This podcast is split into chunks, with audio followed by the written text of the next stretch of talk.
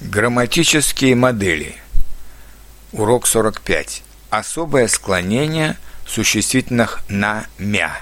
Время, имя. Есть небольшая группа существительных среднего рода со старым окончанием на «мя». Самые распространенные из них два – имя и время. Вот как они склоняются. Именительный падеж – имя, время. Родительный – имени времени, дательный имени времени, винительный имя время, творительный именем временем, предложный об имени о времени. А теперь примеры с этими формами. Со временем все будет хорошо. Знаешь, что его имя? Мне ничего не известно о его имени. Я буду готов к этому времени.